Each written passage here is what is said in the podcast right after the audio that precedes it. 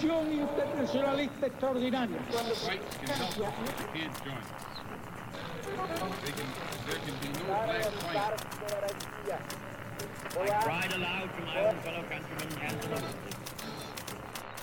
Sua rádio da história.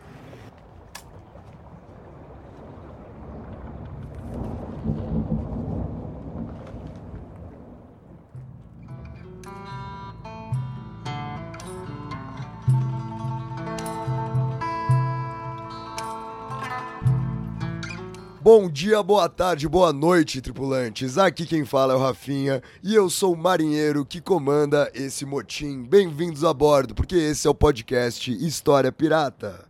Fala, pirataria! Eu sou Daniel Gomes de Carvalho e eu também comando este motim. E hoje eu estou aqui com o Rafinha. Rafinha está feliz, hoje está alegre, está contente? Eu estou muito feliz. Eu estou muito feliz, Dani. E ao invés dessa cilada que você está preparando, só para ficar te xingando aqui, eu te preparei uma nova cilada, que Ai, é eu vou fazer você voltar a falar nesse podcast sobre uma questão dentária desse podcast. Então, assim, nesse momento, Dani, todos os dentes que estão na sua boca são seus? Ou esse Mentex que você acabou de colocar na boca é o início da sua carreira de ex-BBB? Você pode falar isso pra gente, por favor? Porra, ouvintes, ouvintas, é, a coisa é muito complicada, né, cara? Porque assim, eu, quem acompanha nosso podcast sabe que no ano passado eu gastei uma grana que eu não tinha com dente, fui em vários dentistas, vários problemas.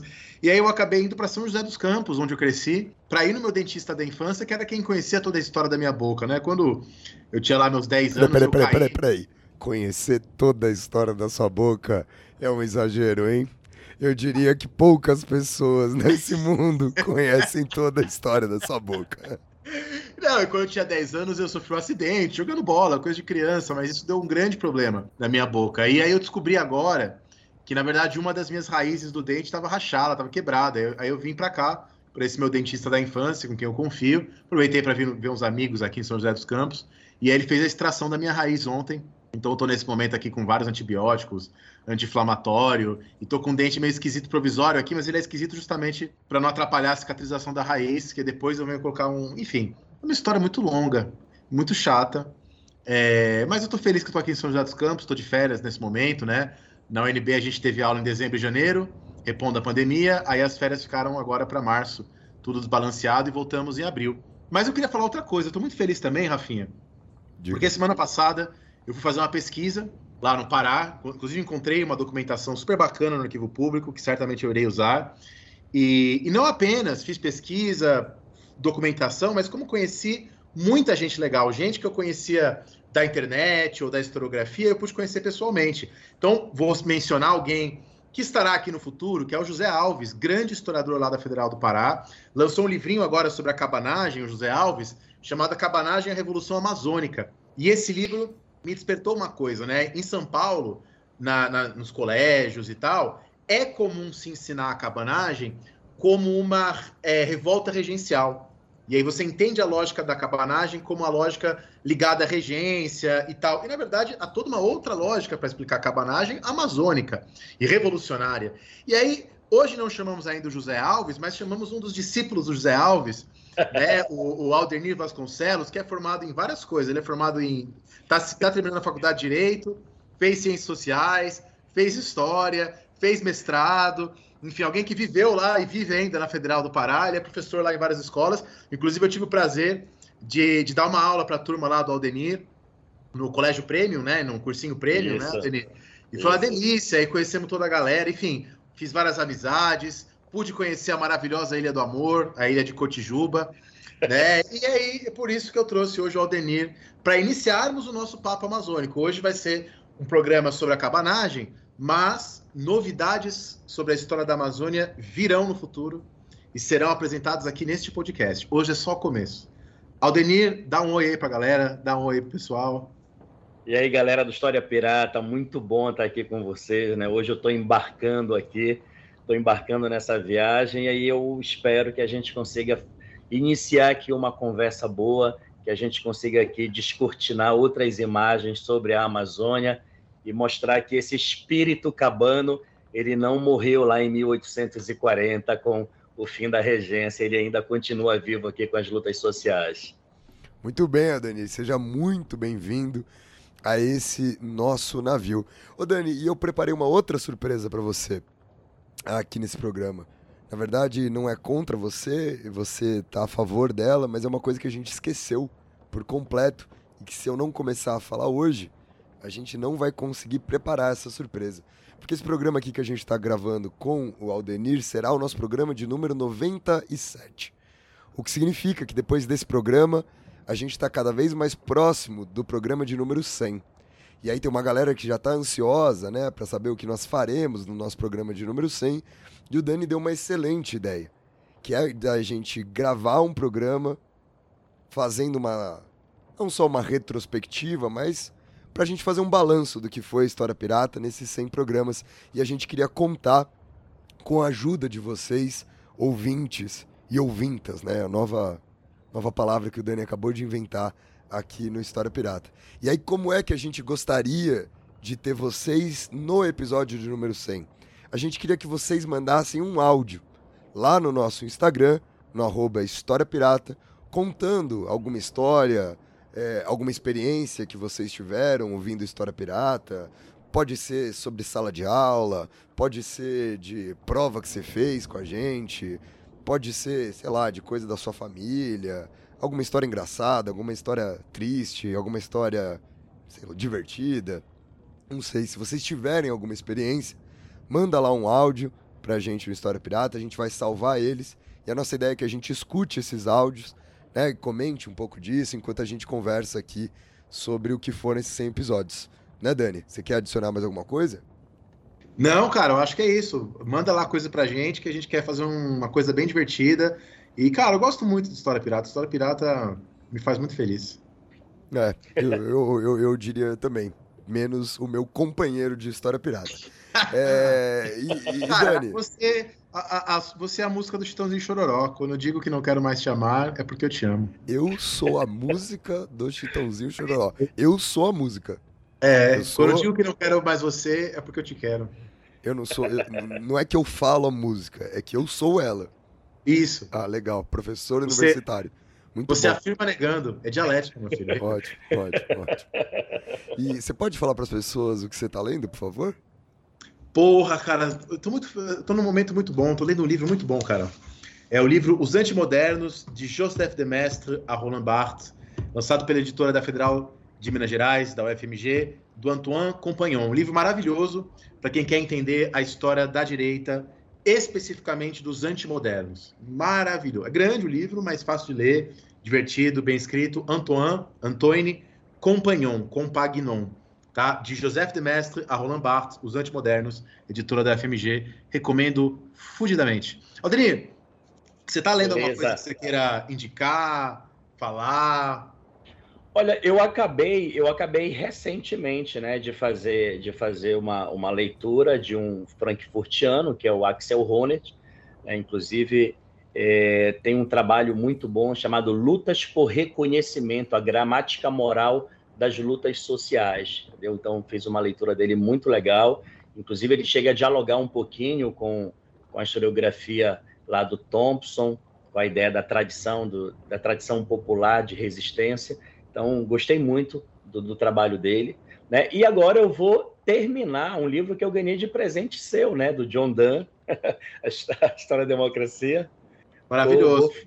Pô, Tá? Vai, Mas vai... saber, né, que o Axel Ronald, depois que ele perdeu a voz, não conseguiu mais cantar, decidiu se dedicar a né? Essa foi boa, né? Porra, se essa foi boa, imagina quando for ruim. É para dar uma força para ele, Rafinha, para ele não ficar. Não, não, não precisa ter educação, não, aqui, Adenir.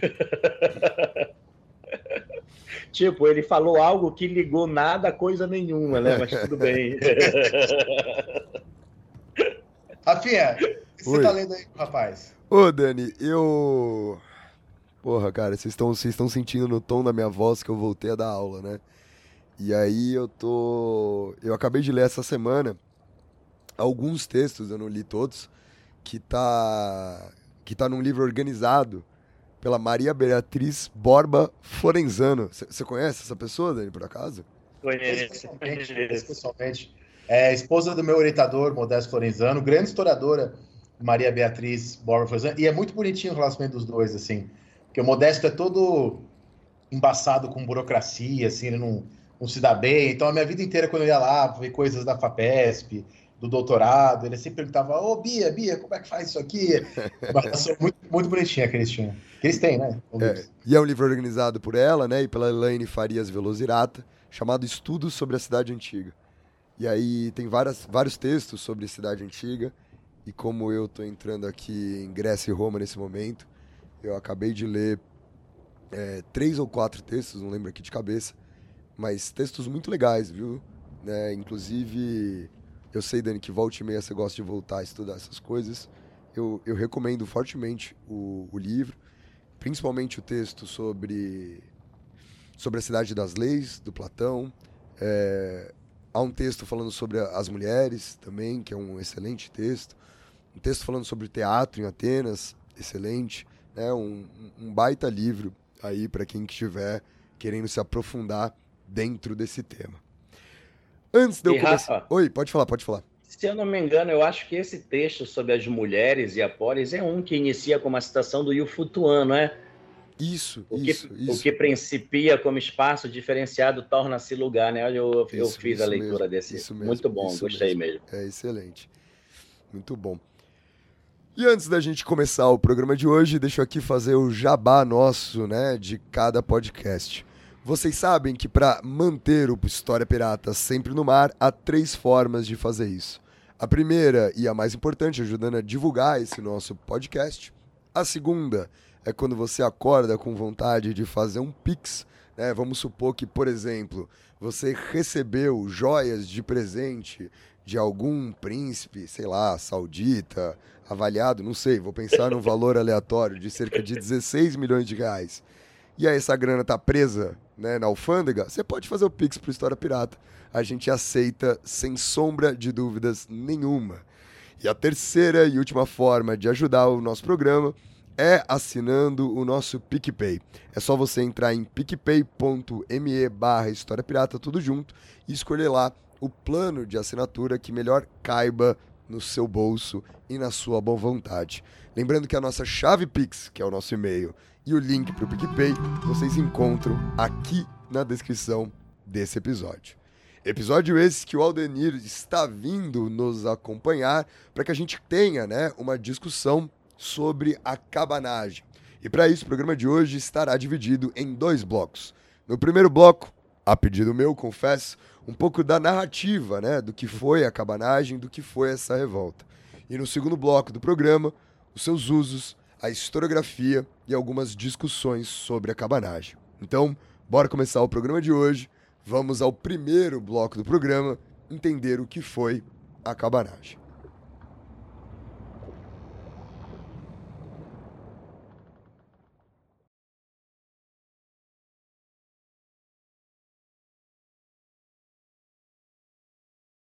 Muito bom poder estar aqui com vocês para compartilhar um pouquinho sobre o que nós tivemos aqui na, na região da Amazônia, não só em Belém, até porque um, um, uma experiência social revolucionária que não se limitou a Belém e nem também se limitou ao Pará e nem ao Brasil, diga-se de passagem, isso a gente vai poder comentar mais adiante. Mas é interessante a gente iniciar essa conversa aqui sobre a cabanagem né, e como você situa aí, né, falar um pouquinho da narrativa, eu acho que já falar em narrativa já passa a ser um pouco complicado, até porque nós não temos uma narrativa, nós temos várias narrativas da cabanagem, mas antes de entrar nessas várias narrativas, seria interessante a gente só fazer aqui um comentário de alguns, né, de, de alguns fatos, né, de alguns acontecimentos durante esse, essa experiência, até para que as pessoas possam de repente, se situar melhor em relação à, à dimensão dessa cabanagem e suas próprias origens. É, é muito comum, principalmente nos, nos livros didáticos, né? e isso é algo que está tá, se convencionou né, em ficar bem consolidado aí, a ideia de situar a cabanagem né, nesse, nesse recorte de 1835 até 1840. Então, muitos manuais didáticos apresentam a cabanagem né, como uma revolta regencial. E a minha preocupação em relação a isso é que alguns leitores, alguns estudantes, e até mesmo professores, eles possam, de repente, ter o equívoco né, de, que, de achar que a cabanagem se inicia, né, ela, as origens dela estão em 1835 e que ela acaba definitivamente em 1840. Então, é isso que a gente, de repente, vai iniciar aqui para poder criar uma nova perspectiva sobre ela. É, uma coisa que a gente, que eu acho que deveria ser uma primeira preocupação, é o uso do termo cabano, né? Então, é muito, é muito comum é, que as pessoas é, pass, passem a usar muito a expressão cabano, ah, os cabanos, os cabanos. Mas a primeira pergunta que surge é quem são esses cabanos, né? É, o uso cabano, Daniel, até a gente chegou até a conversar um pouco sobre isso, de fato, isso está ligado, sim, né, a um tipo de habitação de boa parte de alguns segmentos populares, né, de umas casas simples de palha, mas também está ligado a um tipo de chapéu que é muito comum também dos habitantes, né, principalmente esses habitantes ribeirinhos, que é o chapéu denominado também de cabano. Então essas expressões aí elas aparecem muito, né, e passaram a ser é, utilizadas é, para referenciar esses segmentos. Mas quando a gente fala em cabana, a minha primeira preocupação é logo mostrar que quem vai participar da cabanagem, que os sujeitos históricos da cabanagem, eles não são somente segmentos pobres, sabe? Eles não são só grupos populares.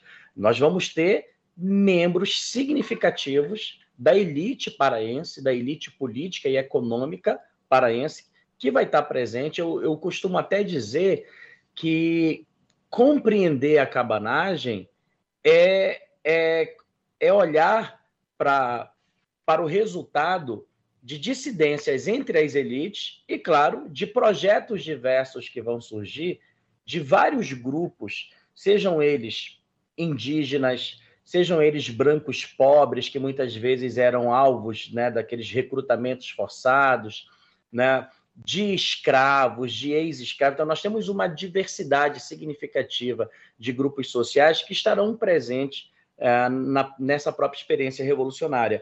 Agora, para compreender, para a gente poder dar um sentido né, melhor a ela, a gente vai ter que recuar um pouquinho no período colonial. Porque para você, é, para você conseguir entender por que, que nós vamos ter grupos sociais tão diversos num movimento como esse, a gente tem que levar em consideração toda a experiência colonial que esses grupos passaram a se submeter. Então, quando a gente faz um estudo sobre a Amazônia colonial, a gente vai ver o quanto a mão de obra indígena foi muito utilizada aqui, né? não só pelos colonos, mas também pelos próprios missionários. Aliás, então, até um, um parênteses, desculpe interromper, mas Lá nos arquivos lá de Belém, semana passada, eu peguei, eu peguei caixas do período da Revolução Francesa para ver o que estava acontecendo aqui naquele período. E o que Sim. você mais vê ali é mão de obra indígena, é discussão. Isso. E cartas para o Dom Rodrigo de Souza Coutinho. E a grande. Era o que mais aparecia nos arquivos, é a questão indígena e do trabalho indígena. Muito, muito. Eu, eu, é, inclusive, os pesquisadores da região eles apontam exatamente para essa direção. Sem a utilização da mão de obra indígena, um projeto colonial para a Amazônia praticamente ficaria inviável.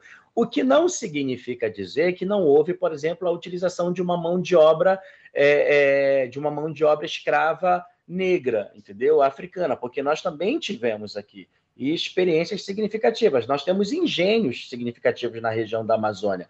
Então, essa mão de obra significativamente indígena, mas também uma presença né, é, é, muito ampla também de, tra de, trabalhadores escravizados negros. Aldenir, desculpa também te interromper aqui, né? A gente está já, hora, já, começando sendo chato.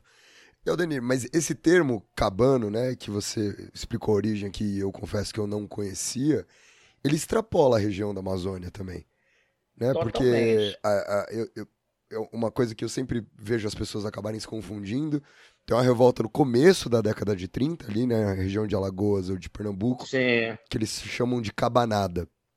Né? Uhum. E, ou de guerra dos cabanos mesmo. E é uma revolta que tem, justamente, né, muitos indígenas envolvidos dentro daquele processo revoltoso. Então, esse é um termo que ele não é local da região amazônica. Ele é um termo que de fato extrapola, sim? Ou é um uso diferente que acaba sendo dado? Não, ele, ele, ele extrapola porque a própria experiência revolucionária não se limitou a, a esse território. A gente tem, por exemplo, a, a cabanagem atingindo, produzindo distúrbios na América Caribenha, entendeu? chegando até litoral do Nordeste, até ali os limites com o Centro-Oeste, toda, toda essa região foi região onde nós tivemos a atuação do movimento cabano. Então, não é de estranhar né, que essas nomenclaturas ou que esses usos e apropriações também possam existir, de repente, em, em, em outras espacialidades. Né? Mas, de fato, a, a, a ideia da cabanagem ela precisa ser pensada nessa longa duração. Eu não posso criar um entendimento sobre a cabanagem querendo limitar esse recorte ali só no período regencial.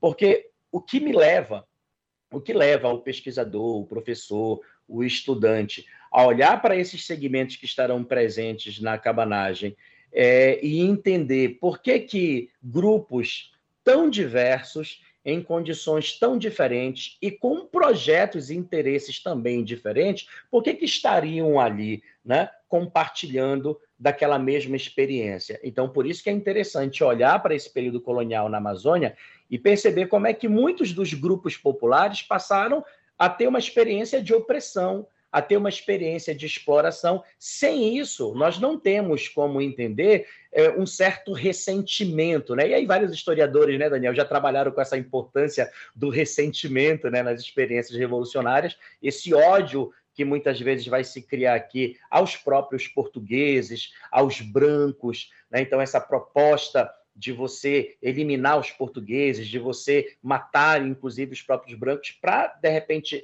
entender isso, dar, dar um sentido a, a, esse tipo de sentimento, é necessário, então, recuar nesse período colonial para que a gente possa, de repente, analisar melhor como é que foi essa experiência colonizadora na região, como é que é, é, esses grupos, como indígenas, como brancos pobres, como os próprios negros escravizados, vão ser alvos exatamente dessa opressão, dessa exploração, dessa exclusão em todos os sentidos possíveis. E tem um outro detalhe muito importante. É esse ressentimento, e de repente, como muitos dizem que o sentimento antilusitano que vai se construir na região, tem um elemento que é importante, que é o processo da adesão do Pará à independência. Esse elemento, querendo ou não, foi extremamente importante para a eclosão lá na frente da cabanagem. Por quê? O que, é que nós temos? Vocês é, sabem que quando o projeto independentista ele é consolidado na primeira metade do século XIX, na região do Sudeste, muitas regiões do Norte e Nordeste ainda estavam ligadas às cortes em Lisboa. Né? O Pará, o Maranhão, o Piauí. Então, quando o, o, o, o império no Brasil é estabelecido, então passou a ser necessário por parte do, do império do imperador fazer com que as regiões, principalmente do norte e nordeste, que estavam ligadas a Lisboa, cortassem relações com Lisboa e passassem a reconhecer o poder do império e do próprio imperador. Mas aí tem um detalhe importante. Regiões como Pará, né, que é o nosso foco aqui, você pega o Pará, é, o que nós temos são membros de uma elite que estão ocupando as funções militares, que estão ocupando os cargos políticos, diplomáticos, vamos dizer assim, e que muitos são portugueses, muitos são de uma elite local que enxergam muito mais vantagem em estar vinculados a Lisboa do que ao governo sediado no Rio de Janeiro. E o próprio Império brasileiro sabe que nós vamos ter resistência nesse processo de adesão. Mas era necessário, né, para esse governo imperial fazer com que essas regiões aderissem à independência. E essa adesão do Pará à independência não foi negociada. Entendeu? A adesão do Pará à independência, ela não foi feita na base do diálogo. A adesão do Pará à independência se fez de forma forçada. Nós tivemos um massacre, né? um massacre de mais de 200 paraenses em Belém, porque o que, que acontece? O John Pascal Greenfield, né, que é um militar que vem exatamente para poder gerenciar esse processo da adesão do Pará à independência, quando o imperador manda uma esquadra para a região do Grão-Pará, e quando a esquadra chega aqui, mandaram um ultimato, mandaram um ultimato para a província, para a junta governativa que estava ligada às cortes em Lisboa, tá? Mandaram um ultimato para dizer o seguinte: olha, nós estamos com uma esquadra aqui próximo da, aqui próximo da, da cidade, e a questão é, trocando em miúdos, se o governo, se a junta não aderir à independência, nós vamos bombardear a cidade. Então, o que, que acontece nesse momento aí? É por isso que a gente diz aqui que a adesão do Pará ela foi forçada. A adesão do Pará não foi negociada. Inclusive, no, no próprio ultimato, dizia né, que o imperador promete respeitar a propriedade de brasileiros e portugueses é, residentes né, na, na própria capitania do Pará, caso aderisse à independência, reconhecesse o poder do império do imperador. Mas, caso contrário, você teria essa via né, coercitiva, que foi, de fato, o que ocorre. Né? Então, quando o Pará adere à independência, a junta governativa, sob pressão do Império, ela vai ser dissolvida, vai se eleger uma nova junta governativa, agora não mais ligada às cortes em Lisboa, ligado exatamente agora ao governo imperial, sediado no Rio de Janeiro. Só que o que ocorre, Rafa e Daniel, quando se adere à independência, o Pará, o que você tinha aqui era o seguinte: os portugueses, de alguma forma, eram muito beneficiados. Os portugueses é que estavam com os melhores cargos políticos, eram eles que estavam com os melhores cargos militares. Então, você tinha um privilégio. Para muitos setores residentes na região, não só os grupos populares, mas também outros membros de uma elite recente que estava se beneficiando principalmente com as relações econômicas com a América Caribenha, então, o que, que muitos passaram a entender? Que se o Pará aderisse à independência e, portanto, cortasse relações com Portugal, não teria mais sentido que os portugueses fossem os grandes privilegiados na região. Deu para entender? Então, partia-se desse princípio. A adesão do Pará à independência, ou seja, essa independência, ela tem que ter um real sentido. Para esses grupos, principalmente populares, a independência representaria uma mudança na sua perspectiva, na sua condição de existência material. Mas não foi o que aconteceu. O Pará aderiu à independência de forma forçosa, formou-se uma nova junta governativa, não mais ligada a Lisboa, agora ligada ao imperador, e o que se seguiu foi o imobilismo. E quando eu falo o que se seguiu foi o imobilismo, no sentido mesmo socioeconômico e político as, as condições dos grupos populares ainda se mantinham as mesmas, setores de alguma elite que pretendiam um poder ainda estavam alijados. É por isso que nós passamos a ter uma série de manifestações que começaram a ganhar força já em 1823, que foi quando a adesão ocorreu. A adesão ela foi, ela foi aceita em 11 em 11 de agosto. 11 de agosto de 1823, percebe, quase um ano depois né, da independência do Brasil, é que passou a ser aceita a independência. A cerimônia para formação da nova junta governativa né, da província se deu em 15 de agosto. Por isso que aqui no Pará, 15 de agosto é feriado, né? a gente tem um feriado estadual, e esse 15 de agosto é exatamente referente à adesão do Pará à independência. Mas é interessante que as pessoas saibam, né? Que a adesão, de fato, oficialmente, ela é feita no dia 11 e a cerimônia foi feita no dia 15, por isso que o feriado foi eleito para o dia 15. Por que, que é interessante citar esse processo? Porque quando eu digo a vocês que houve um imobilismo né, após a adesão, é no sentido de que muitos grupos começarão a fazer críticas à nova junta, né, que está ligada ao império, no sentido de cobrar mudanças, E quando a gente fala de cobrar mudanças, é de cobrar a, que esses grupos populares eles possam ter uma maior participação política, que esses grupos populares eles possam ter uma condição material de vida não tão marcada pela exclusão, pela opressão, a qual historicamente eles sempre foram submetidos. Qual foi a postura do, do império? Foi reprimir violentamente essas manifestações.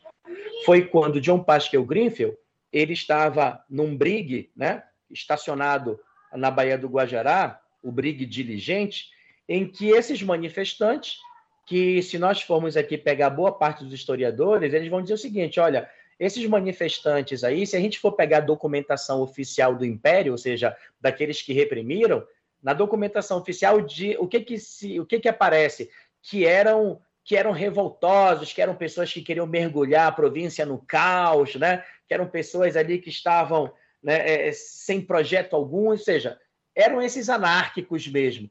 Então, isso está na documentação oficial, né? essa desqualificação desses grupos. Mas os historiadores aqui eles vão dizer: olha, o que nós temos aí são segmentos, são paraenses que estão buscando um real sentido para a independência.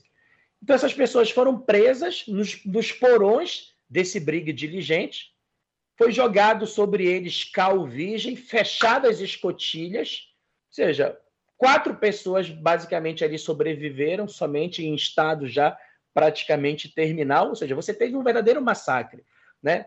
Então, esse massacre, já em 1823, qual a consequência dele? Para uma região como a Amazônia, que desde o período colonial, perceba, desde o período colonial, você está tendo toda uma experiência social de exploração, de exclusão, de opressão, de indígenas destribalizados, de indígenas explorados, né, de brancos pobres recrutados à força, né, de brancos pobres excluídos, de negros escravizados. Então, toda essa experiência se soma a um evento como esse, de um verdadeiro massacre, e esse massacre só vai reforçar esse sentimento, que é o sentimento anti-lusitano. Então, esse ódio né, aos portugueses, esse ódio a alguns membros da elite, ele ganha força. Isso em 1823. Doze anos depois, que é 1835, você vai ter o início da cabanagem. Agora, o que é interessante? É interessante que ela, de fato, inicia dentro do período regencial. Né? Então, quando a gente tem, quando a gente tem é, 1835, quando os livros didáticos vão situar a cabanagem né, como um movimento que está ali situado dentro desse período da regência, 35 basicamente até 40, então é por isso que os manuais didáticos, Rafa, eles esquecem de todo esse período. Então é por isso que torna-se muito complicado para qualquer estudante e até mesmo para qualquer professor que não seja da região tentar compreender a cabanagem a partir da regência não tem como compreender, porque o que ele vai encontrar é uma experiência social revolucionária que mescla uma diversidade de grupos e inclusive pessoas da elite que o cara vai ficar se perguntando, mas por que que esse movimento engloba tantos setores? Como é possível entender isso? Então a gente tem que buscar essa longa duração para que essa experiência desde o período colonial passe a criar um, um, uma, eu diria, passe a criar um ambiente mais propício, mais salutar para esse entendimento. O que é interessante é que o próprio Alves, por exemplo, que escreveu também sobre a cabanagem, é, e outros vários né, autores da região, eles fazem muita referência a essa dissidência que você tem entre as elites. Né? Então, você tem é, proprietários de terra que estão que tinham as suas propriedades em, em regiões próximas a Belém, né? por exemplo, região, município de Acará. E aí você tem alguns proprietários de terras que, querendo ou não, compõem uma elite, mas uma elite que, tá, que está fora da esfera do poder. E essa elite, né, que vai ser formada por comerciantes, por proprietários de terras, né? o próprio cônego Batista Campos, tem a Praça Batista Campos, que tu conheceste, Daniel, né? Então, nós temos um membro, que é o cônego, né? É um membro religioso, o cônego Batista Campos, que é um cara que vai estar muito vinculado também a essa, a essa proposta né, de fazer parte desses quadros que você tem é, do poder, mas que esses membros da elite que estão fora dessa esfera, então eles passam a criticar é, essa, essa junta governativa, passam a criticar o, o, o, presidente da província, passam a criticar o comandante da armas. Então você tem uma, uma elite que está disputando entre si o poder. Aí perceba, se você tem uma elite que está disputando o poder aqui, é, essa disputa pelo poder entre elas acaba reverberando nos grupos populares.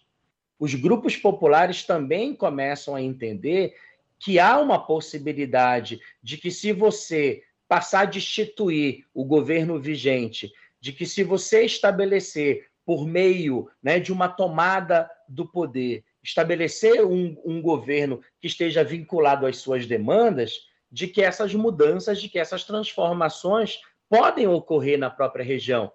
Então, é, quando esses historiadores trazem para a gente essa preocupação de que, olha, não olhem somente para os grupos populares, olhem também para uma dissidência que existe nas elites, eu acho que é um momento essencial da gente perceber como é que essa tomada de poder ela vai ser planejada, porque o, o que ocorre não foi uma tomada do poder que se deu em Belém a partir de Belém. Pelo contrário, ela veio do interior. É por isso que se fala tomada de Belém, entendeu? Ah, primeira tomada de Belém, segunda tomada de Belém. Porque esses, esses revoltosos, o que, que eles vão fazer? Esses membros da elite, eles se retiram para as suas propriedades e lá eles buscam formar, eles, eles buscam formar as suas tropas, e essas tropas não são formadas somente por eles, eles buscam o apoio de quem? Dos seus trabalhadores. Eles vão buscar o apoio de ex-escravos, eles vão buscar o apoio de indígenas para um projeto de tomada do poder. Então, em 1835, 7 de janeiro de 1835, que é o momento né, da, da eclosão da cabanagem, o que você vai ter é uma tomada do poder, uma derrubada do governador da província, o Bernardo Lobo de Souza, que inclusive vai ser assassinado. Ele vai ser assassinado, tanto ele quanto o comandante das armas. Então você tem uma tomada do poder por esses grupos que vem da região do interior para Belém. Então, quando você tem essa tomada do poder e automaticamente o início dessa cabanagem, por isso que os livros didáticos trazem 7 de janeiro de 1835, é o início da cabanagem, porque você tem a tomada do poder né, pelos representantes, pelo povo, pelos membros da elite, o governador da província vai ser assassinado. Veja, isso é o evento de 1835. Mas esse evento ele é resultado de toda essa experiência que a gente está tendo desde o período colonial. Eu acho que esse é um primeiro momento. Agora, o que acontece? Quando houve essa tomada do poder, nós temos um membro, né, que vai ser inclusive o primeiro presidente cabano, que vai ser o Félix Clemente Malché, é um grande proprietário. Só que ele é um proprietário de escravos, Daniel. E você tem escravos e ex-escravos no movimento. Ou seja, na perspectiva deles, qual era a ideia? Ele quer tomar o poder, mas ele não necessariamente está pregando, uma, por exemplo, uma abolição da escravidão. É por isso que o debate sobre a abolição da escravidão na cabanagem também começa a ganhar corpo e ser muito pesquisado pelos historiadores. E quando ele toma o poder como presidente cabano após a derrubada do, do, do Bernardo de Lobo Souza, que vai ser assassinado, ele logo em seguida pede para que os cabanos baixem as armas, para que os cabanos, para que as, a, a, os grupos que, que ajudaram a tomar do poder, de que eles voltem aos seus trabalhos, em nome da ordem, em nome da tranquilidade, da estabilidade. Ou seja, esses setores sociais, brancos pobres, indígenas, negros, é claro que eles já começam a olhar o Félix Clemente Malché que tomou o poder com desconfiança. Como assim? Toma-se o poder derruba o governador da província, ele é assassinado e agora está pedindo para a gente largar as armas e, e voltar às nossas atividades. É por isso que o primeiro presidente Cabano foi assassinado, Félix Clemente Malché, em função dessa, dessa dissidência que você vai ter não só entre as elites, né, porque os membros da elite, inclusive alguns portugueses que estarão por aqui, eles vão buscar a todo momento fazer negociações com o governo do império, né, para que mande tropas para reprimir o movimento. Ao mesmo tempo, o próprio governo imperial também manda representantes para tentar negociar com esse governo cabano. Mas o que, que é o que, que é interessante é que você tem um distanciamento desses membros que tomam poder da massa cabana. Você vai ter um distanciamento.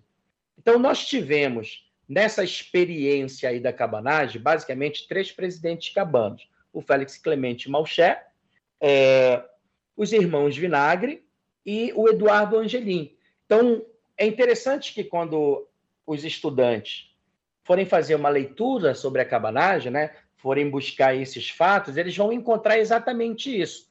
Um governo cabano que se estabelece com a tomada do poder em janeiro de 35, o governo da regência, né, o governo regencial, que a todo momento esse governo regencial vai mandar tropas para mandar reprimir uh, os cabanos, para mandar desenvolver perseguições, mandar desenvolver prisões, mas ao mesmo tempo tentar negociar com esse governo. É, e é essa trama que faz com que muitos, inclusive autores de livro didático, digam assim: olha, a cabanagem ela não foi marcada por um projeto coeso. Entendeu? O, não, não conseguiu se manter muito tempo porque você não tinha um projeto de governo. Não havia um projeto de governo porque os interesses presentes nela eram extremamente diversos. Então, de 1835 até 1840, nós tivemos aí, né, é, alternando-se no poder alguns representantes, né, alguns presidentes cabanos, inclusive é, já em 1940, o último presidente, ele faz uma negociação com o governo regencial, inclusive pedindo anistia geral, em que ele devolveria, né, ele devolveria o governo, ele devolveria o governo para o indicado pela, pelo, pelo próprio imperador já em 1840, desde que houvesse uma anistia geral não só dele, né, do presidente Cabano, do último presidente, mas também daqueles membros da elite envolvidos. Então, houve essa preocupação de eu vou fazer uma negociação com o governo já de Dom Pedro, do segundo reinado, já em 1640, vou fazer uma negociação com eles, desde que haja uma anistia. Qual é a minha preocupação com essa narrativa? Nós não teríamos, de fato, tempo suficiente para poder falar, por exemplo, de todos os pormenores que ocorrem. Por quê? Nós temos uma primeira tomada da cidade, as forças legalistas vêm, tentam reprimir o movimento, os cabanos recuam, voltam para o interior novamente, se armam, se organizam e depois vêm, fazem uma nova retomada da cidade. É por isso que se diz primeira tomada da cidade, segunda tomada da cidade. Então, fica, sabe, fica esse processo aí de você de, de você ter uma.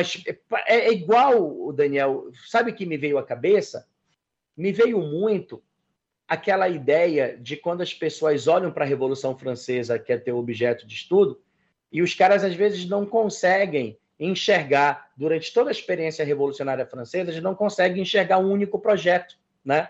A cabanagem não diferencia muito nesse ponto.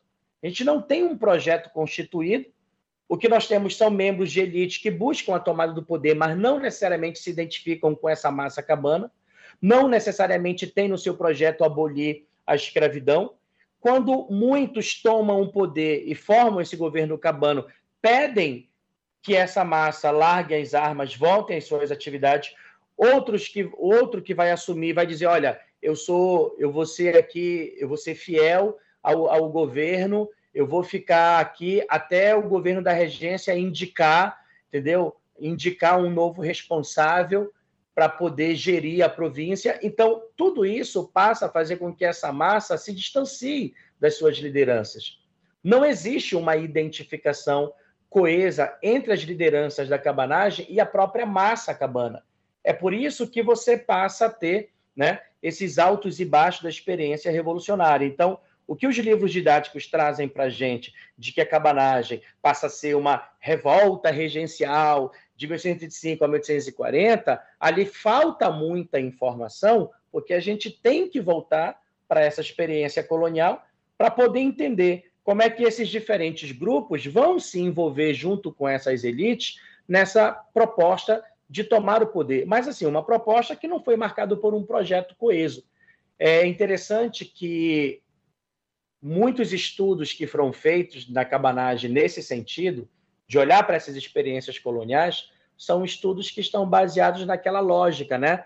De uma experiência social que vai sendo construída. Então, o próprio Alves, por exemplo, que tem uma formação thompsoniana, ele vai um pouco nessa direção. Então, ele está dizendo o seguinte: olha, o que me leva a compreender a presença de grupos tão diferentes na cabanagem é o fato de que eles, de que eles estão ali compartilhando uma experiência comum.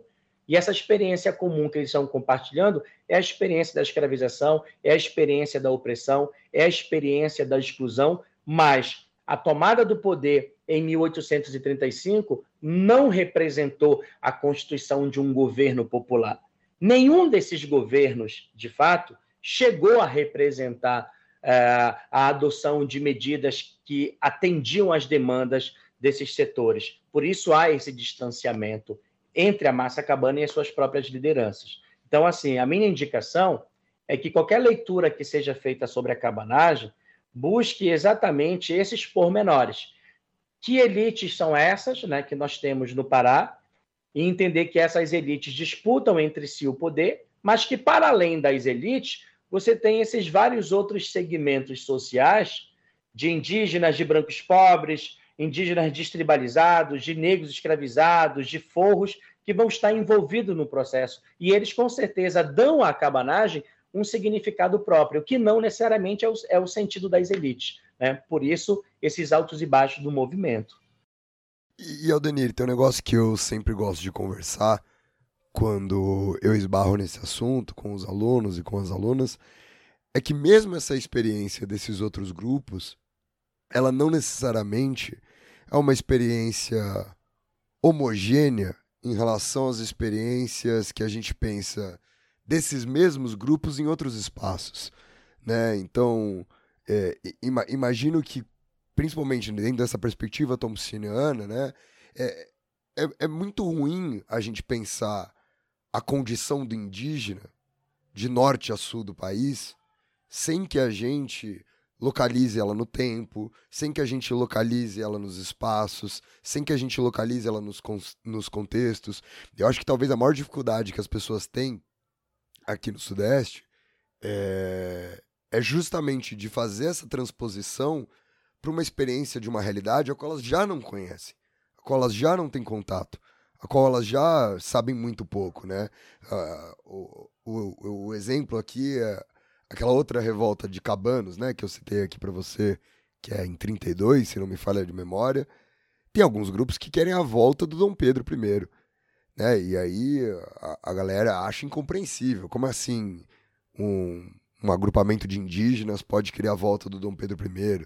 Como assim, né? O agrupamento de escravizados ou de libertos ou de foragidos podem querer a volta do Dom Pedro I.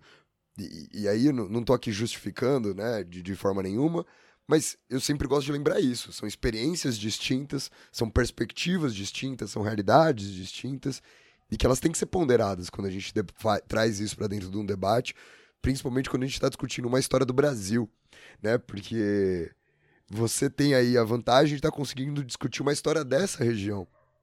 Eu estou me colocando Sim. aqui no lugar de professor de história, que a gente está pensando uma história do Brasil, que já é um problema por si só, né, do ponto de vista historiográfico, e aí, de fato, né, a sensação que você tem é que isso está fora de lugar. né, dessa é narrativa verdade. homogênea. É verdade. E, inclusive, é, quando a gente pega, por exemplo, a própria experiência indígena na Amazônia, que é diversa por si só, né? E a gente tem, como o Daniel havia falado que ele encontrou nos arquivos aí a presença maciça né, dessa utilização do indígena enquanto mão de obra, a gente tem dentro do, da, da Amazônia lutas significativas, inclusive, entre missionários e colonos para o acesso e controle da mão de obra indígena. Então, tenta imaginar né, a situação de alguns grupos indígenas que passam a, a, a estar no centro né, de um conflito entre diferentes agentes da colonização. Então, quando a gente começa a fazer os estudos e a pesquisa em relação a essa condição de indígena na Amazônia, é, é interessante assim, que além disso, você tem até mesmo é, indígenas né, é, que estarão, inclusive, depois fazendo parte de tropas legalistas, entendeu? Você vai ter proprietários que muitas vezes vão arregimentar os seus subordinados, seus escravos, aqueles seus agregados, inclusive alguns indígenas, formando tropas para combater os próprios cabanos. Então, então muitas vezes essa, é, é, essa pluralidade de condições ela acaba gerando é, dificuldades de compreensão quando a gente de fato não conhece os pormenores da própria região. E isso vale para qualquer experiência né, na história. E eu acho que vale destacar, né, Odenir, a, a repressão também, a cabanagem, que é uma coisa assim impressionante, né, de, de tão sangrenta e brutal que foi, né? É, a gente, a gente tem é, a gente tem aí umas estatísticas de que nessa experiência da cabanagem se produziram 30 mil mortos. A população da região, a população, principalmente aqui né, no Pará, ela só volta a crescer. Veja, nós estamos falando de 1840, né, no momento já de desfecho da cabanagem. A população só volta de fato a crescer de forma mais significativa a partir já lá por volta de 1865. Né? Então você tem aí mais de duas décadas. Então, a gente está falando de uma experiência que não foi de pouca monta, né, que não foi pouco significativa, né, pelo fato não só do que se produziu enquanto morte, mas também os próprios espaços que ela, que ela passou a alcançar. O que é interessante, Daniel, é que a região de Caiena, né, que inclusive eu acho que tem, tem muita coisa que tu deves pesquisar para essa região também, você sabe que nós temos muitas pessoas que, degradadas muitas vezes, inclusive da Europa, que vêm para essa, essa, essa região né, da, da América Francesa, da América Inglesa, e existem estudos que mostram um certo tráfico de ideias, sabe? Uma circulação de ideias significativas. Então, não seria de estranhar a presença, por exemplo, de franceses na cabanagem. Não é seria de estranhar. Para ouvinte se localizar, é, é, Cayena fica na Guiana Francesa, né? Que era a colônia uhum. ainda da França. E, e, muitas pessoas na própria Revolução Francesa presas, revolucionários de tendências distintas, são enviados para Cayena, na Guiana, como uma prisão. Né? E, de fato, há documentação dessa, dessa troca, dessa circulação de franceses aqui no norte do Brasil, nesse período, né? E por vários motivos, né? Exato. Então, eu acho que para gente, a gente poder localizar né, a dimensão é, não só da narrativa, né, não só dos fatos que ocorrem durante a experiência da cabanagem, mas eu acho que dimensionar a importância dela é algo que está muito além de um período regencial, que está muito além de Belém, né, que não se limita só a essa região, e até hoje ela passa a ser a todo momento rememorada aí aos sabores políticos atuais da nossa região. Mas é, a minha indicação é que a gente comece exatamente a pensar a cabanagem a partir dessas perspectivas. Eu acho que a gente começa a dar um sentido mais, mais amplo para ela. Ou então, Aldenir, então, já que você está sugerindo justamente, eu acho que a gente pode, então, mostrar aqui para a galera quais são essas, né, esses ganchos que a gente pode usar, quais são essas formas, quais são essas perspectivas sobre as quais a gente pode pensar justamente a cabanagem. Então, o primeiro bloco do programa fica por aqui. Vamos ao segundo bloco né, do programa de hoje, discutir justamente esses usos, um pouco da historiografia e algumas discussões sobre a cabanagem.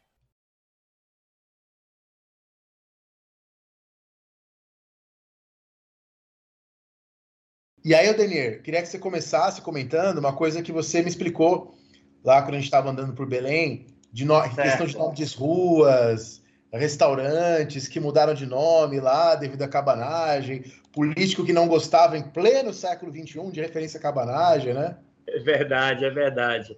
É, é interessante, é, um dos trabalhos né, que, eu, que eu desenvolvi à época, quando eu fazia o curso de História, eu fui fazer uns estudos sobre a primeira interventoria do governo Barata, né? Lembra a revolução de a chamada revolução de 30, né, que nós temos quando com Vargas ele passa a nomear os interventores, né, para os estados. E aí no nosso caso, no, no nosso caso aqui do Pará, nós tivemos o Magalhães Barata, né, foi interventor durante aquele contexto da revolução de 30 e aí é um momento de afirmação, né? Década de 30, governo Vargas, momento de afirmação da nacionalidade, né? Você tem aquela proposta lá do programa revolucionário contra as, né, contra as oligarquias. E aí, veja, olha como é interessante os usos que vão se fazer da cabanagem nesse sentido.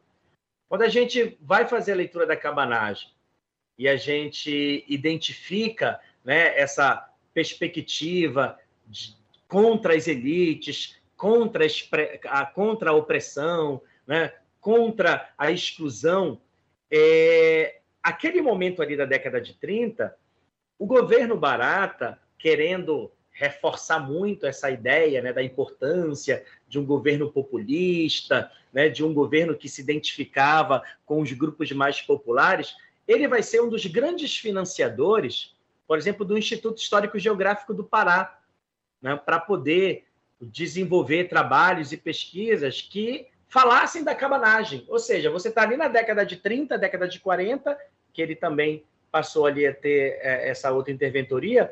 E aí, o que, que você está fazendo? Você está buscando conectar os interesses da década de 30 e 40, né, na, na perspectiva do governo do governo que se identifica com a massa, com um trabalhador, então você faz essa retomada da cabanagem. Né? Então, é, um, esse uso político que nós passamos a ter na década de 30 com o governo de Magalhães Barata, ele já demonstra o quanto os interesses né, de cada presente vão passar a determinar muito a forma como nós vamos lembrar esse passado. Inclusive, o que me interessa é o passado cabano. E o que é interessante? Acho que o, o primeiro cara, o primeiro autor, né, inclusive a obra dele hoje, qualquer pesquisador que queira fazer estudo sobre a cabanagem, vai ter que ler esse cara, chamado Domingos Antônio Raiol. Domingos Antônio Raiol, ele, pasmem, membro da elite, olha só, membro da elite, teve o pai assassinado pelos cabanos, então já aí você já tem uma ideia do que, que ele vai escrever sobre a cabanagem, né? Então, o Domingos Antônio Raiol é, escreveu uma obra extensa, né? se dedicou muito tempo a escrever os motins políticos, essa obra dele. E, claro, ele vai desqualificar né, a, a cabanagem, ele vai usar uma série de expressões, né? São, são, são revoltosos, são rebeldes. Então, ele busca desqualificar a cabanagem, ele cria sobre a cabanagem, ele quer vencer a cabanagem também no campo ele quer vencer a cabanagem no campo da historiografia, né? Ele quer silenciar, ele quer ser um, um cara que vai criar uma imagem totalmente pessimista, totalmente negativa sobre os cabanos. Então, um, a, acho que a primeira grande obra produzida sobre a cabanagem é a desse cara, que inclusive era aqui o Barão de Guajará, o Domingos Antônio Raiol. Mas é interessante que, apesar dessa visão pessimista que ele cria sobre a cabanagem, a obra dele é muito bem documentada, entendeu? Então, um cara que pega a documentação, inclusive essa documentação, ela vai ser relida depois. Muitos que escreveram sobre a cabanagem depois vão buscar a própria obra do Raiol. É interessante, apesar dele criar toda essa visão negativa sobre a cabanagem. Então, a gente tem, né? Ele, ele produz isso na década de 60 do século XIX. Ele produz isso lá pelos 1860 alguma coisa. Ele está escrevendo essa obra, né, desqualificando a cabanagem. Então, é interessante que aí você produz uma, uma determinada memória sobre ela. E aí, como eu havia te falado, logo no final da cabanagem, ali por volta de 1840, os discursos que passavam a se utilizar né, pelos, pelos donos do poder né, com a retomada era de que aquele momento era um momento melhor do que se vivia é, na província lá no início do período regencial. Então, os próprios documentos oficiais, os próprios discursos presentes na documentação aqui, eles já estão levando para essa ideia de que é preciso criar uma memória de que o período pós-cabanagem é um período muito melhor do que se vivia anteriormente. O objetivo aí mesmo é silenciar a cabanagem, é desqualificá-la. E o Domingos Antônio Raiol, como eu disse a vocês, a obra dele, apesar de ser uma grande referência, ela está marcada por essa paixão, né? Está marcada aí por, por, esse, por essa impressão que ele dá à cabanagem de ser algo ruim. Então a gente já começa a perceber o silenciamento nesse momento. Mas o que é interessante, como eu falei para vocês, é que para muitas pessoas, né, inclusive para muitos estudantes e alguns professores, principalmente da educação básica, o, o, a história é como se ela fosse o espelho do passado. Né? Então, tem muita gente que às vezes chega aqui com a gente, né? inclusive uma professora aqui da região escreveu sobre isso, dizendo: olha, muita gente procura tem muita, muitas pessoas que procuram a gente aqui na universidade para dizer, mas professora, o que de fato aconteceu né, na cabanagem? Né? O que, que realmente aconteceu? E aí, como, como historiadores, a gente sempre diz, olha, é, é difícil a gente falar o que realmente aconteceu, o que de fato aconteceu, porque a própria escrita da história ela vai depender não só do uso de fonte, mas de interpretações que são feitas em determinados contextos. Então, o cara, imagina o cara que quer estudar sobre a cabanagem e ele vai pegar simplesmente a obra do Domingos Antônio Raiol para falar sobre a cabanagem. O que ele vai ter sobre a cabanagem é uma visão extremamente pessimista. Entendeu? O que ele vai ter sobre a cabanagem é a visão de que os cabanos eram rebeldes, entendeu? verdadeiros amotinados, fascínoros, são o que eles são. Então, por isso que é interessante a gente, a gente é, ter noção do que se escreveu sobre ela. Quando nós tivemos, Daniel e Rafael, quando nós tivemos o centenário da independência, vejam só, quando nós tivemos o centenário da independência, ali já na década de 20, é, alguns autores foram produzir sobre a cabanagem. E aí, veja, qual é o cenário que eles estão vivendo? Eles estão vivendo o cenário do centenário da independência onde a discussão né, sobre a pátria, a discussão sobre patriotas né, que lutam contra o colonialismo, de fato é muito forte. E é nesse cenário aí, do, é nesse contexto do centenário da independência, que começam a ser produzidos algumas outras interpretações sobre a cabanagem, em que os cabanos eles já, já não são mais vistos como na obra do Domingos Antônio Raiol, como fascínoros, rebeldes, o que for. Eles já passam a ser vistos como patriotas. Mas veja, por que, que isso está sendo possível naquele momento ali da década, da década de 20, ali daquele contexto do centenário da independência? Porque você já tem um ambiente né, em que seria interessante, a partir dos interesses políticos e intelectuais daquele contexto, olhar para a cabanagem e enxergar nela não a mesma visão que o Domingos Antônio Raiol teve, mas enxergar nela um, uma expressão da luta contra o colonialismo, uma expressão da luta contra o jugo metropolitano. Portanto, aqueles cabanos que naquela primeira grande obra do Raiol eram vistos como rebeldes, fascíneros, seja lá o que for, eles já passam a ser vistos como patriotas, entendeu? Como pessoas que lutaram por uma causa. É interessante como é que essas interpretações elas vão ganhando corpo a partir desses cenários.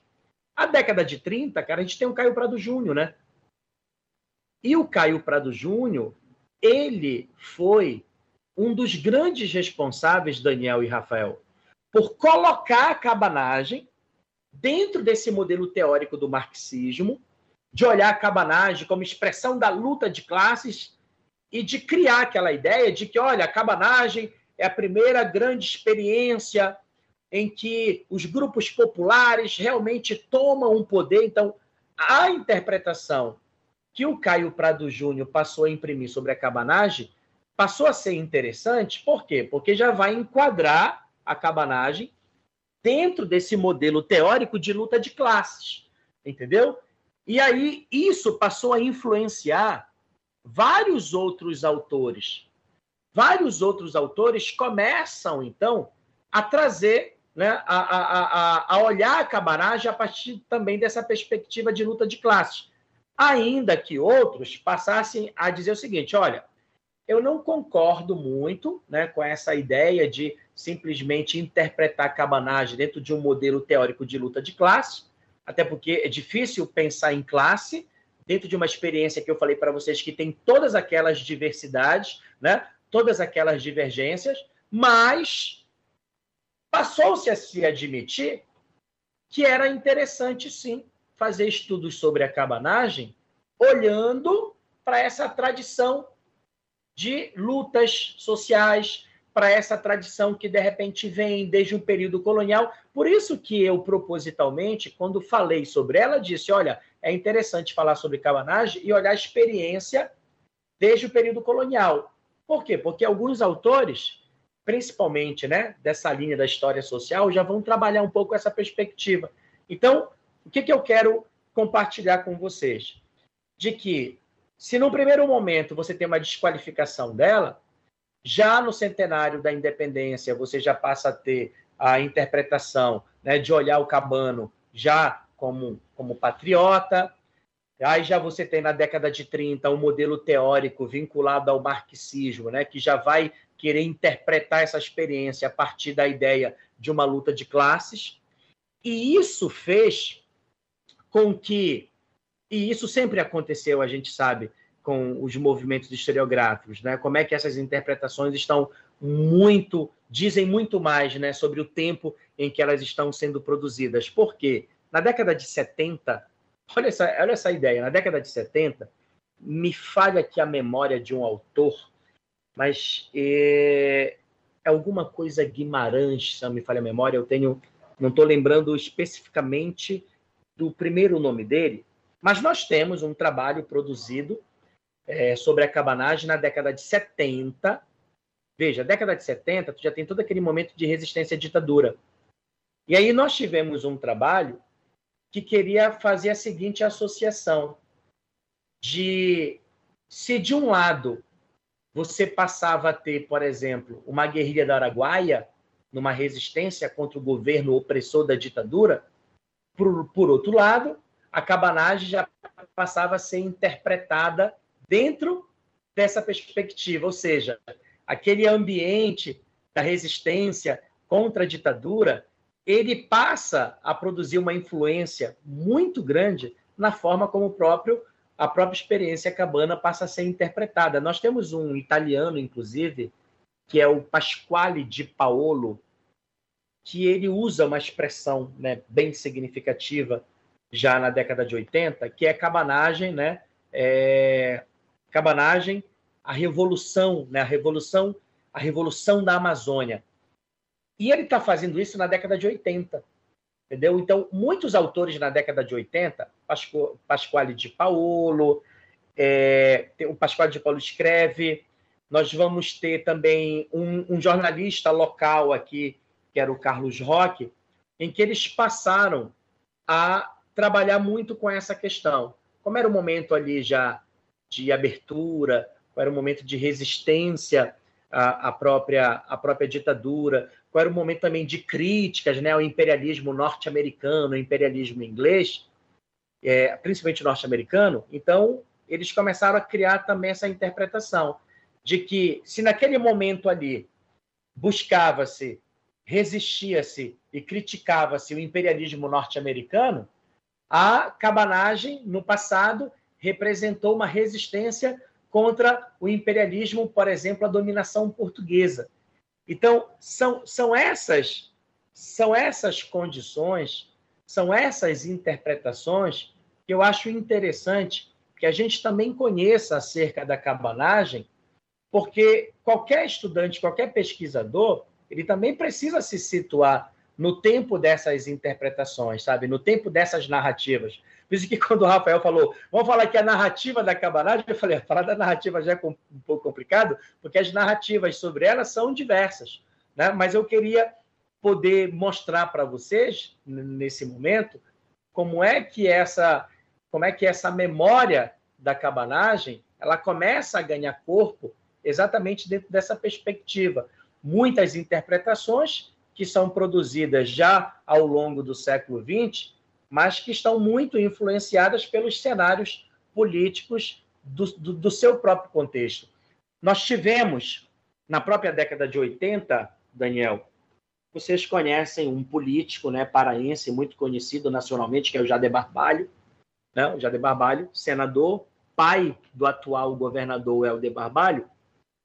O Jader Barbalho, na década de 80, após o regime militar, ele vai ser eleito governador. Olha só, ele vai ser eleito governador do estado.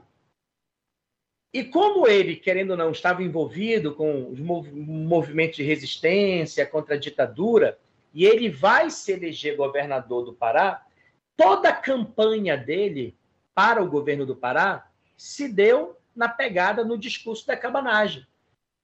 Então, lembra aquilo que eu te falei? Se na década de 80 você tem autores falando de que se há aquele cenário né, do final da ditadura, se há uma resistência, uma crítica ao imperialismo norte-americano, e a cabanagem passou a ser estudada também nessa perspectiva de uma resistência, né, de uma crítica à dominação, à opressão, por exemplo, de Portugal, isso vai servir de substrato para campanhas políticas desse momento.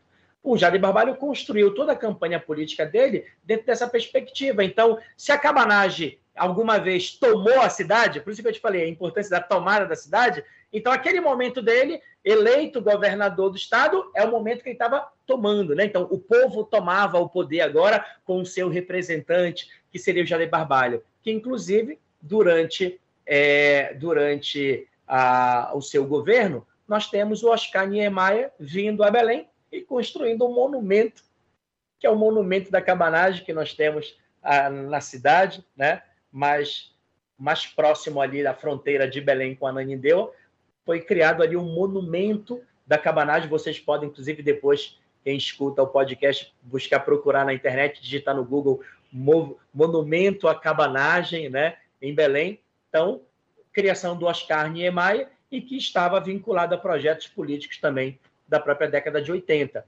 É, e tem uma imagem também, Rafa, se vocês puderem perceber aí, tem uma imagem do Alfredo Norfini, que é a imagem do Cabano. É uma, é uma imagem da década de 40. Vê se tu consegues, se vocês conseguirem pesquisar, é a, o homem cabano. Se vocês repararem, né? Esbelto aí, né? Com um chapéu, né? Meio forte, né? Aí, o homem cabano. Então, esse, essa imagem aparece nos livros de história, cara.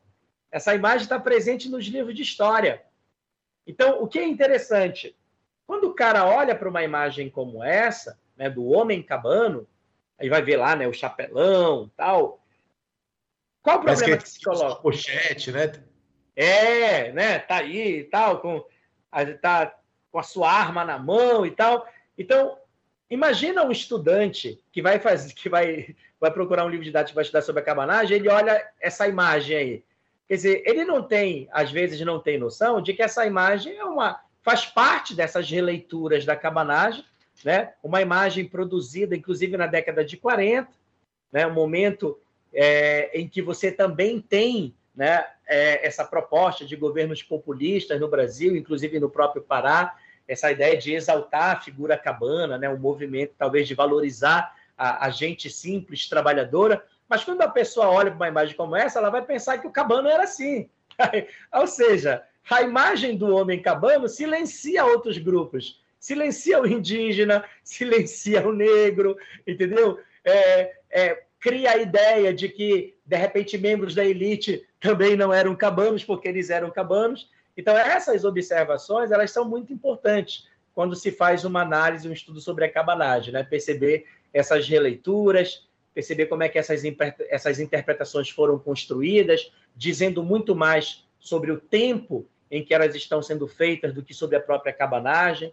Né? É, esse, essa, essa construção né, de monumentos servindo aos usos políticos do seu próprio período, e esse tipo de representação que também está presente nos livros didáticos, que por si só também já exige um estudo sobre a sua construção. Né? Então, a cabanagem é, é essa complexidade toda que nós temos aqui na região. E eu digo assim, é, além disso, teve um, o atual prefeito de Belém, e isso foi a conversa que nós tivemos, Daniel, aqui, o atual prefeito de Belém, Rafael, ele já foi prefeito anteriormente da cidade, Edmilson Rodrigues. A primeira vez que ele foi prefeito da cidade foi na década de 90, tá? Ele era do PT. Hoje ele é do PSOL, Edmilson Rodrigues. A, a primeira vez que ele foi prefeito, então, quando ele assumiu o poder, o slogan dele era Prefeitura de Belém, governo do povo. Então, ele passou também a se intitular como um governo cabano. Ou seja, a, a eleição dele na década de 90 para prefeito de Belém ele criou o discurso de que aquilo era a tomada do poder pelo povo. Então, era um governo cabano. Então, durante o governo dele, foi criado um sambódromo em Belém, foi criado um sambódromo que passou a receber o nome de Aldeia Cabana, né? Aldeia Cabana em Belém, que hoje não é mais chamada de Aldeia Cabana, porque depois que ele saiu do governo, entrou outros representantes de PSDB e outros partidos, né, que não se identificam com a ideia de esquerda e acharam ruim, perigoso o nome Aldeia Cabana, não, bora trocar agora o nome Aldeia Amazônica, né? Então, para você perceber como é que esse jogo de memória né, é um elemento interessante para fazer parte desses estudos. Eu acho que isso. E como a cabanagem está viva, né? Essa história eu acho fantástica, né? O Muito governo tucano vai lá e enxerga o nome Aldeia Cabana como uma ameaça, como uma Exato. coisa de esquerda, como uma coisa revolucionária, né? E no século XXI, então de fato a cabanagem é indomesticável, né? A sua memória. Exato, exatamente, é indomesticável exatamente nesse sentido que ela está sendo sempre retomada, né? Ao sabor dos interesses políticos e dos diversos grupos que estão interessados né, em falar sobre ela ou reclamar a sua própria herança. Né? Belém está cheia de uma memória da cabanagem. Né? Nós temos uma linha, nem sei se essa linha de ônibus ainda existe aqui, mas tinha uma linha de ônibus aqui chamada Eduardo Angelim, né? que é um dos presidentes cabanos, por exemplo. Né? Eduardo, existe um bairro aqui chamado Bairro da Cabanagem, né? e as suas ruas são ruas que lembram nomes ligados à cabanagem. Então, para a gente perceber como é que essa memória está muito viva. Rafinha, esse, esse final esse mês ainda de fevereiro, a prefeitura de Belém ela financiou um curso, né? Ela financiou um curso para para para lideranças de movimentos sociais em Belém, né? E esse curso chamou-se Cabanagem. E o curso foi exatamente esse aqui, ministrado pelo professor José Alves de Souza Júnior, que é historiador nosso aqui. Então, tenta imaginar um governo, né, que mais uma vez aí passa a ter um novo mandato, né? E esse governo ele vai financiar, ele vai incentivar a criação de um curso com um professor da universidade, um curso sobre cabanagem para lideranças populares. Então, isso já mostra o quanto esse espírito dizer, cabano está vivo, né? Só para dizer aí, Aldenir, é, todo mundo ah. aí que está escutando a gente encontra esse curso inteiramente gratuito no YouTube, tá no canal Pororoca Cabana. Vai lá, por, escreve no YouTube Pororoca Cabana, Cabanagem, José Alves, que vocês encontram um curso completo com o professor José Alves, que também é autor do livro, né? Cabanagem. Perfeito. Você ah, já acabou a edição física, né? Mas vocês encontram aí o e-book, né? Facilmente, né, Danilo? Exato, exato. Esse, esse, esse livro aqui do Alves, né, sobre a cabanagem, ele não é vendido, né, porque ele foi publicado pela editora Lauro Campos, né, a Lauro Campos e a Marielle, Marielle Franco, e mas ele tem um e-book, né, gratuito. A pessoa entra no site da Lauro da Fundação Lauro Campos Marielle Franco e lá, inclusive, esse esse livro dele faz parte de um projeto, né?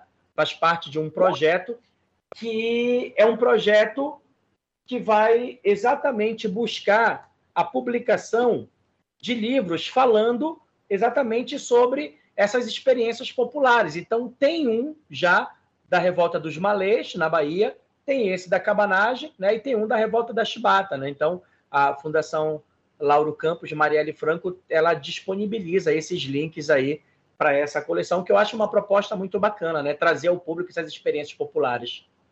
A gente vai deixar aqui embaixo na descrição o link, mas só para quem estiver tiver ouvindo a gente anotar, flcmf.org.br barra cabanagem, Revolução Amazônica, 1835-1840. Você encontra, então vai aí no Google, escreve FLCMF.org.br Cabanagem, vocês encontram o link do livro para baixar, por um dos grandes especialistas sobre o tema, um dos grandes historiadores do Pará. É, é, o livro é curtinho, né? Então, embora é um livro atual, curto, fácil de ler. Então, assim, esse podcast mais esse livro, vocês vão aí conseguir fazer uma narrativa, dar uma boa aula, quem é professor, professora, sobre a cabanagem, né?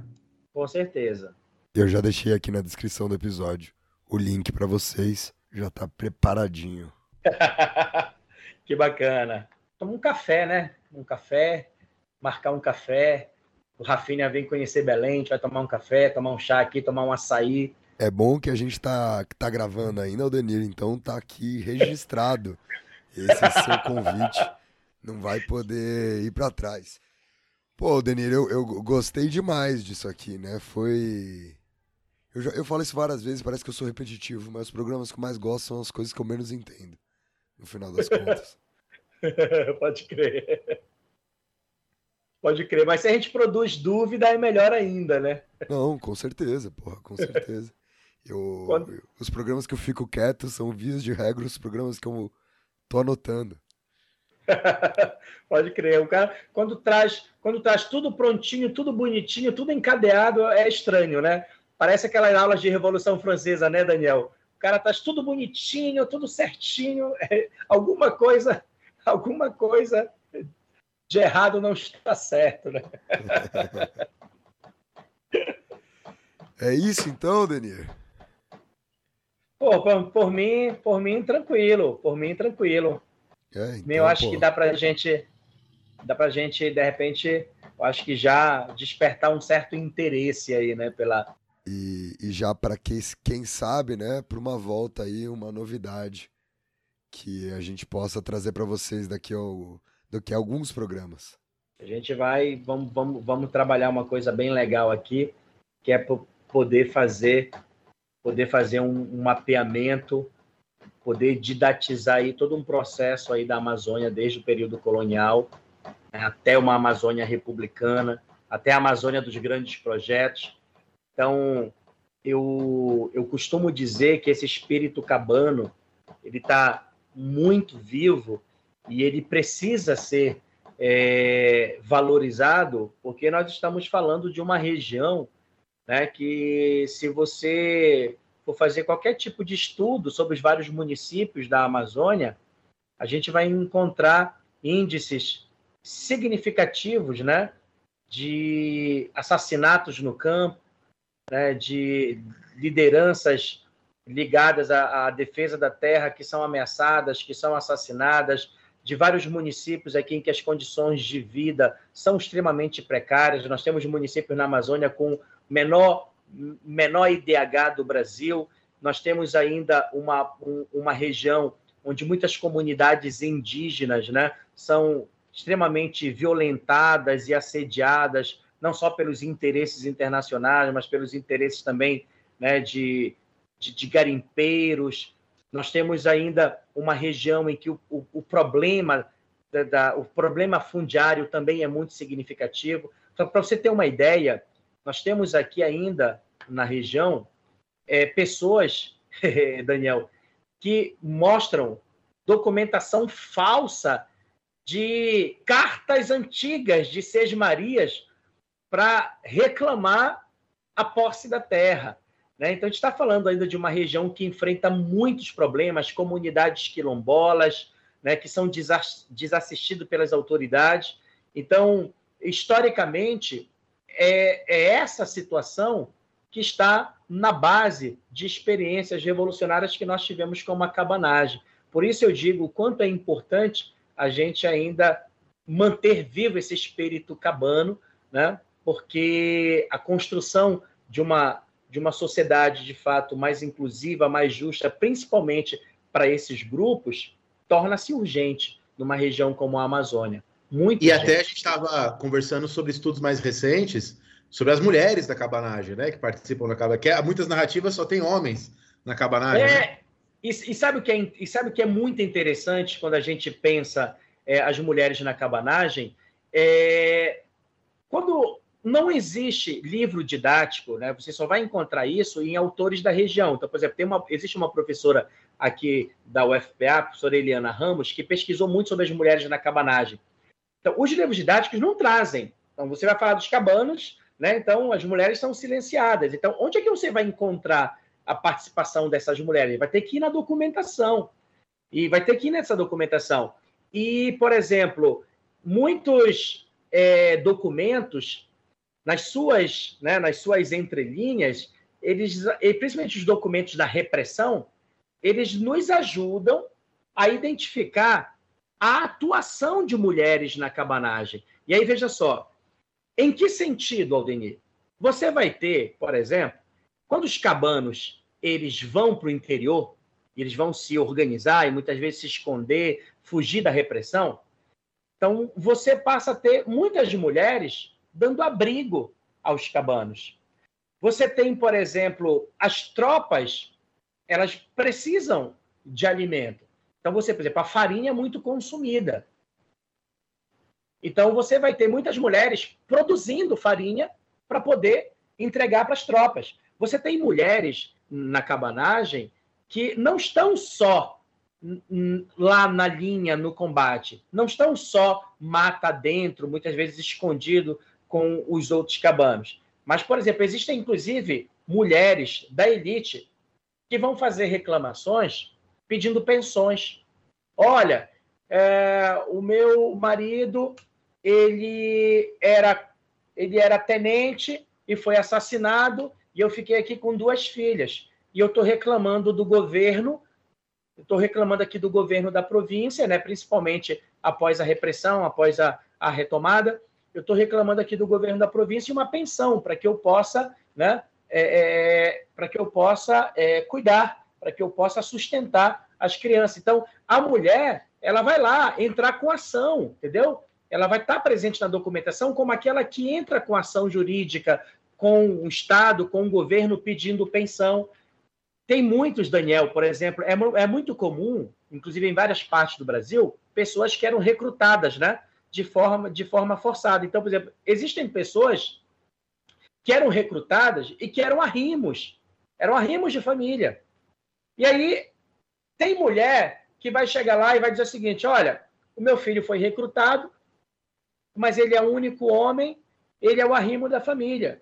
E eu estou pedindo aqui ao governador da província, estou clamando aqui, para que dispense ele, entendeu? Para que deixe ele, porque eu preciso dele, senão como é que eu vou sobreviver também? Porque eu preciso. Então, muitas mães estão lá entrando com ação né, para contestar o recrutamento forçado de seus filhos. Inclusive, existe até na documentação alguma, tem, uma, tem algumas mulheres que dizem assim: olha, é, o meu filho foi recrutado, mas ele é muito mais útil, por exemplo, que o pai dele. Então, leva o pai dele no lugar dele, por favor. Então, eu quero dispensar. O meu filho é muito mais útil do que ele. Então, e isso são mulheres que estão fazendo essa ação. São elas que estão entrando. Então, é, nós temos aqui estudos que mostram espaços diversos, ou seja, o, o, o político muitas vezes nem sempre é público, né?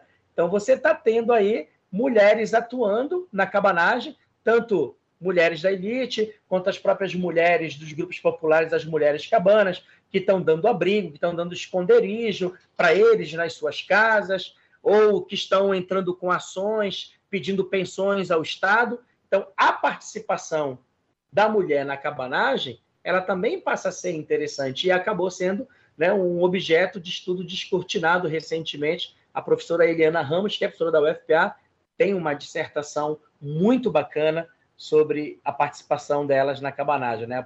aproveitando aí um, um, um momento propício também né, para dar voz né, para para esse segmento da cabanagem que por muito tempo não, não foi não foi lembrado, inclusive pelos pesquisadores, né? Mas a participação delas passa a ser uma participação significativa. Então, eu acho um tema também relevante de ser discutido aqui.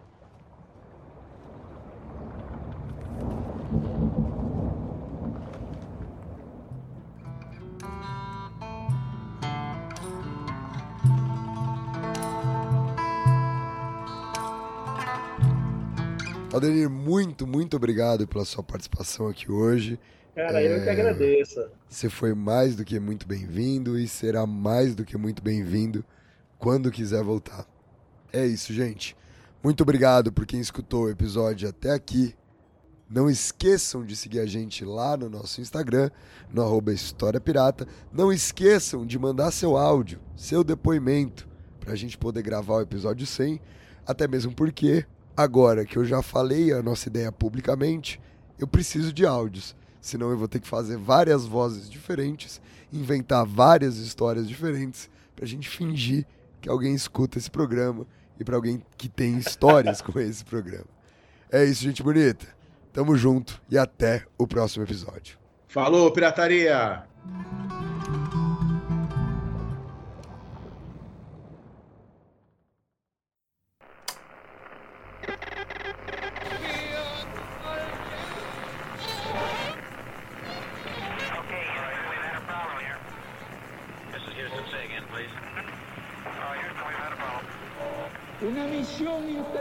Internacionalista extraordinaria.